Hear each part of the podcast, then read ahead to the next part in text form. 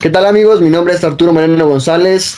Bienvenidos a un nuevo episodio de Hoy Puedo Podcast. Y regresando a este formato de las entrevistas, hoy tengo el honor, el placer de traerles un gran invitado, un buen conocido, un buen amigo de la infancia y que actualmente también está cumpliendo su, sus sueños, sus proyectos de vida.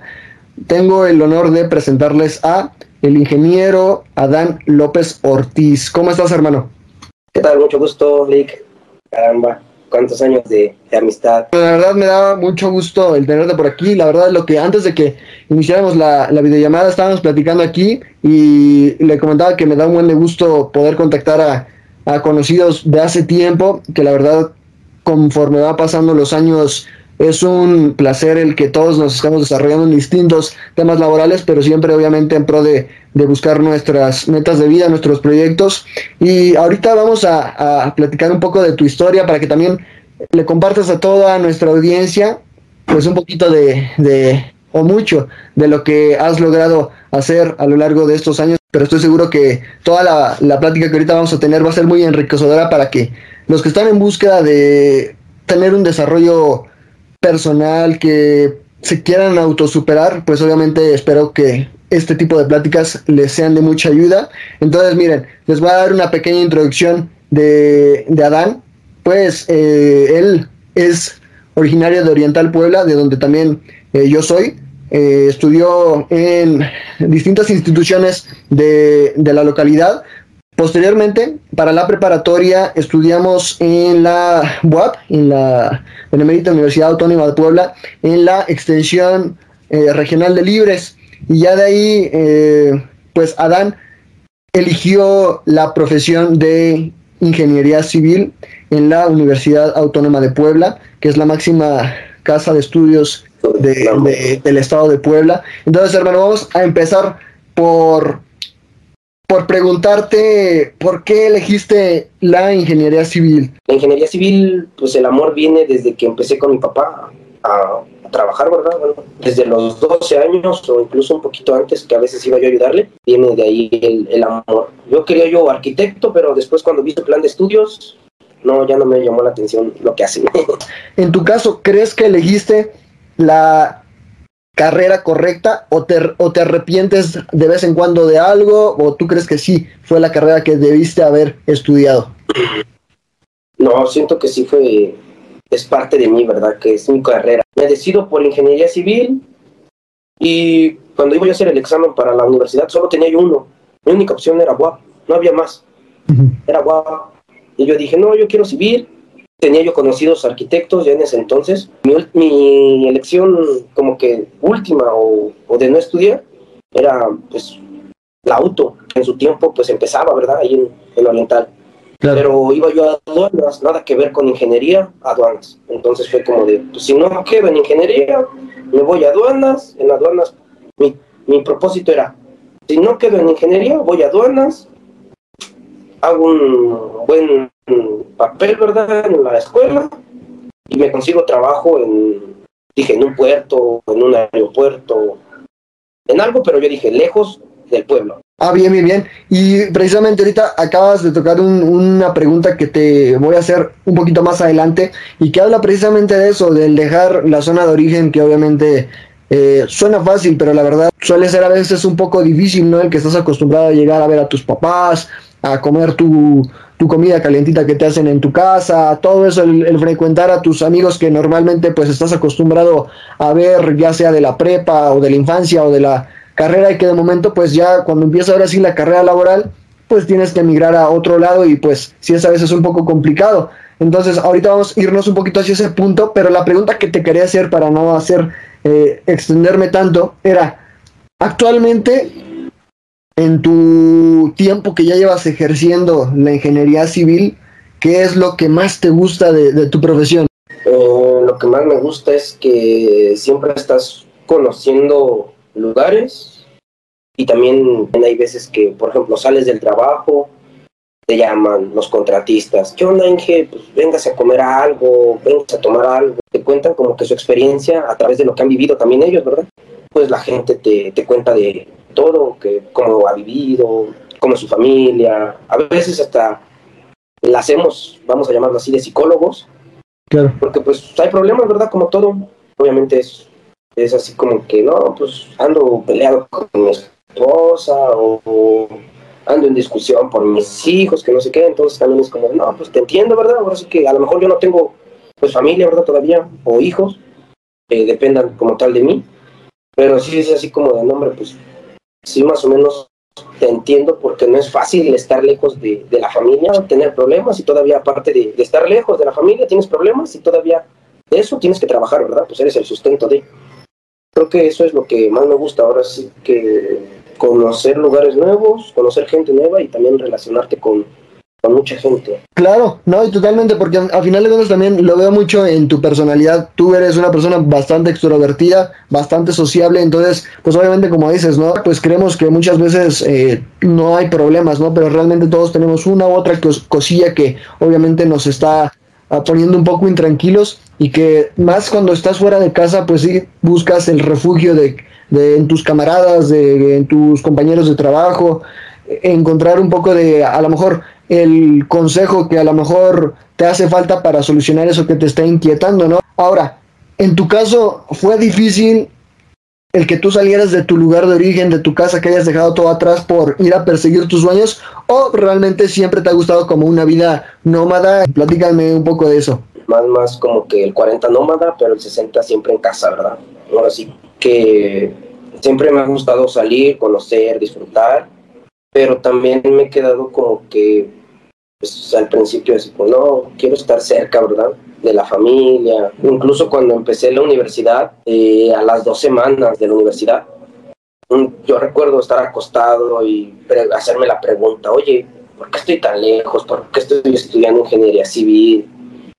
En mi pueblo hay una universidad, estaba el TEC de Libres, ¿verdad? Y dije, ¿por qué estudié algo cerca para estar cerca de, pues sí, de, de mi familia, de amigos o de conocidos, ¿verdad? Porque pues en Puebla, pues prácticamente yo vivía yo con una tía, pero era como de, de la casa a la escuela y de la escuela pues a la, a la casa. Entonces era así como de no, como que ya no me gusta. Entonces en esa parte sí era como que un poquito difícil en la escuela. Ya después pues vas encontrando amistades que te hacen pues querer estar en la universidad, querer, querer estar en Puebla. Conoces los jueves. Claro. no, hombre, ¿qué les voy a decir, verdad? La mayoría de foráneos, pues conocemos los jueves. Después, cuando me gradúo, me ofrecen trabajo ahí en, en Sedena, en Sedena de Oriental. Eh, me quedo más o menos como medio año, gracias a un amigo. Por ahí, saludos, Fer. Un saludote, gracias a ti. Ahora sí que en ti, pues no, no estaría yo donde, ¿verdad? Él, confió en mí, eh, entro a trabajar ahí en, en, Sedena y me gusta, pero también no me gusta porque, por ejemplo, hay veces que estoy un mes fuera de casa y una semana de descanso. Un mes fuera de casa y una semana de descanso. No me gusta porque, pues, a veces con la novia, ¿verdad? Es como que tienes aniversario, no puedes pasarlo, pues, más que por distancia, haces videollamadas, eh, trato de no pelear, mm, no discutir casi, pero sí es un poquito difícil porque, te soy honesto, porque te pierdes pues fechas, a, vamos a llamarlo así, importantes o bonitas que puedes a lo mejor pasar con la familia, pero después de todo, pues digo, pues en mi pueblo, perdón la palabra, pero no hay nada, ¿verdad? Pues de lo mío hay, pero muy poco, entonces es como de, pues también me gusta estar aquí, pero no. Pero siempre, siempre me quedo con lo bueno y digo, si estoy aquí es por algo y pues, vengo a dar lo mejor de mí, ¿verdad? Yo también lo comparto un poco, pero en este punto en donde eh, pues nos encontramos en los 20, en donde nos tenemos que, que partir un poco la, la, madre para salir adelante, y ya cuando tengamos ese objetivo cumplido, pues a lo mejor ya podríamos decir que ya es momento de regresar o igual y a lo mejor hasta emigrar a otro lado, no es necesariamente siempre regresar a, tu lugar de origen, pero eso es bien importante la verdad, que las circunstancias a final de cuentas, tu entorno, tus circunstancias actuales y pasadas, pues también determinan hasta cierto punto la toma de decisiones por las cuales vas a elegir un camino u otro. La pregunta que te quería hacer respecto a eso, ¿cómo haces para nivelar o tratar de encontrar ese balance mientras estás fuera de casa? Trato de administrarme muy, pero muy bien en mis tiempos. Ahora sí que, pues si me toca correr, un suponer, toda la semana, lunes, martes, miércoles, jueves y viernes, salgo a correr temprano, regreso, me hago de desayuno, me meto a bañar, me hago de desayunar, me voy al trabajo, regreso del trabajo, me hago de comer, veo una película, estoy platicando, pero siempre, siempre es como de, ¿sabes qué? A las 11 o 12 a veces es como de, ¿sabes qué? Apago el teléfono y ya a dormir. Y al otro día sí. Obviamente entre todo el lapso del trabajo, pues igual estoy haciendo como que algunas cosas, como que contestando, eh, haciendo algunas otras cosas. Siempre vamos a tener distintas prioridades, pero el tener contacto con tus seres queridos, el no descuidar también de, de tu salud es sumamente importante. Normalmente, ¿cómo le haces para ver todo el tema de, tus comidas, de la alimentación, en el tema de hospedaje, con quién se contacta o la empresa con la que vas este, se encarga de todo eso? O tú ya llegando ahí ves un departamento, un cuartito y ya de ahí ves a una señora que, que te cocine a lo mejor en una fondita o te compras y te haces ahí en, en, en donde estás viviendo. Platícame un poco de cómo es la dinámica para, para ver todo el tema de la casa y la, y la alimentación. En ese aspecto, eh, la empresa me dice, ¿sabes qué, Adán? Te vas a Cancún. Y es como de, no, hombre, bueno, me manda la ubicación de la obra y yo veo la ubicación y es como de empezar a buscar. Obviamente, pues ya ahorita todo el teléfono, ¿verdad? Y empiezo a checar casa cerca. Ah, bueno, tal, a ver cuál me conviene. En el tema de la comida, sí es como que siempre trato de, de cocinarme yo. De ahí en fuera, mmm, tampoco no es como que les diga, ah, pues come lo que sea, ¿verdad? De la calle, no, no, no, porque también pues no sabemos a veces cómo se prepara y pues, claro. a veces también nos enfermamos, muchos tenemos el estómago pues, sensible o así y pues te enfermas. Eso también creo que es clave para que cualquier persona que tenga que salir de su casa pues lo tome en cuenta para no descuidar ninguno de los panoramas que yo creo que también es, es bien importante más en el tema de la salud. Ahora, ¿cómo fue que tú lograste trabajar con toda la gente que has venido pues laborando? En esta parte, pues obviamente le pertenezco como tal a una empresa, ¿verdad? Eh, pero sí, siempre es factible los contactos, porque es algo que de verdad, cómo te solucionan y te facilitan la vida. Sí, siempre son factibles los contactos, eh, conocer a muchas personas en todos lados. Yo he visto que la verdad sí le echas un buen de ganas en distintos modelos de, de negocio, pues obviamente para sacar siempre un poquito de ganancia. Nadie, como dices, a nadie nos regalan un peso, ¿no? Entonces nunca está de más pues buscarle por aquí, buscarle por allá. ¿Qué otras fuentes de ingreso más allá de, del sueldo que percibes por cada proyecto de construcción en este momento tienes? Ingresos, por ejemplo, tengo la plataforma de, de CETES, es una inversión, inversión, inversión. A largo plazo, ¿verdad? El otro día estaba yo platicando con un amigo me dice un amigo, oye, güey, pero de todos modos lo vas a invertir en un año. ¿Qué pasa? De todos modos ya pasó el año. ¿Y qué, en, qué invertiste? En nada, ¿verdad? De todos modos esos 500 pesos, pues a mí crecen. Yo invertí 500 pesos el año pasado y crecieron 1300. Le digo, dice, ah, bien poquito. ¿Quién te da casi los 700 pesos? Por solo tener 500 pesos todo el año guardado, ¿verdad? Eh, a final de cuentas, yo creo que cual, cualquier negocio, por muy atractivo que sea y por mucha estadística que tenga en relación a baja probabilidad de ser una pérdida, pues siempre va a existir ese pequeño porcentaje de, de fallar, ¿no? Entonces, todo esto te ha servido para que tú sepas qué tipo de negocio pues suele, suele ser un poco más redituable para que en un futuro, pues cuando vayas haciendo obviamente pues un poco más de, capital económico, pues tú puedas ya saber en dónde invertir tu dinero de una manera un poco más segura y que ya no te cuenten como luego dicen, ¿no? Ya no me cuentan porque yo ya lo viví y ya sé más o menos en qué tipo de, mercados, pues es un poco más redituable pues invertir toda mi, mi, mi lana, mi dinero, ¿no? Y en el tema de inversiones, de ahorro, de capital, de cómo emprender. A mí en la vida nunca me enseñaron a cómo hacerlo y yo creo que cuando salimos de la carrera, pues es donde muchos topamos con la pared así pues en seco, porque obviamente no sabemos ni, ni por dónde empezar a generar y obviamente los gastos se nos vienen encima y más si tienes a lo mejor algún compromiso como algún hijo, algún tema de que ya te independizaste o de que a lo mejor se salió alguna enfermedad en tu familia con algún ser querido. Entonces, ese tema de solventar gastos, pues también obviamente creo que van mucho de la mano con saber administrar y cómo hacer dinero, ¿no? Nunca está de más el, el escuchar distintos puntos de vista y el ir probando qué es lo que le funciona a cada uno para hacerlo pues más redituable y, con miras a tener un colchoncito para mejorar la calidad de vida en, un futuro. Ahorita que estás joven, trabaja, trabaja, trabaja y como tú lo dijiste al principio, trabaja en tus 20 y date en la madre a lo más que puedas.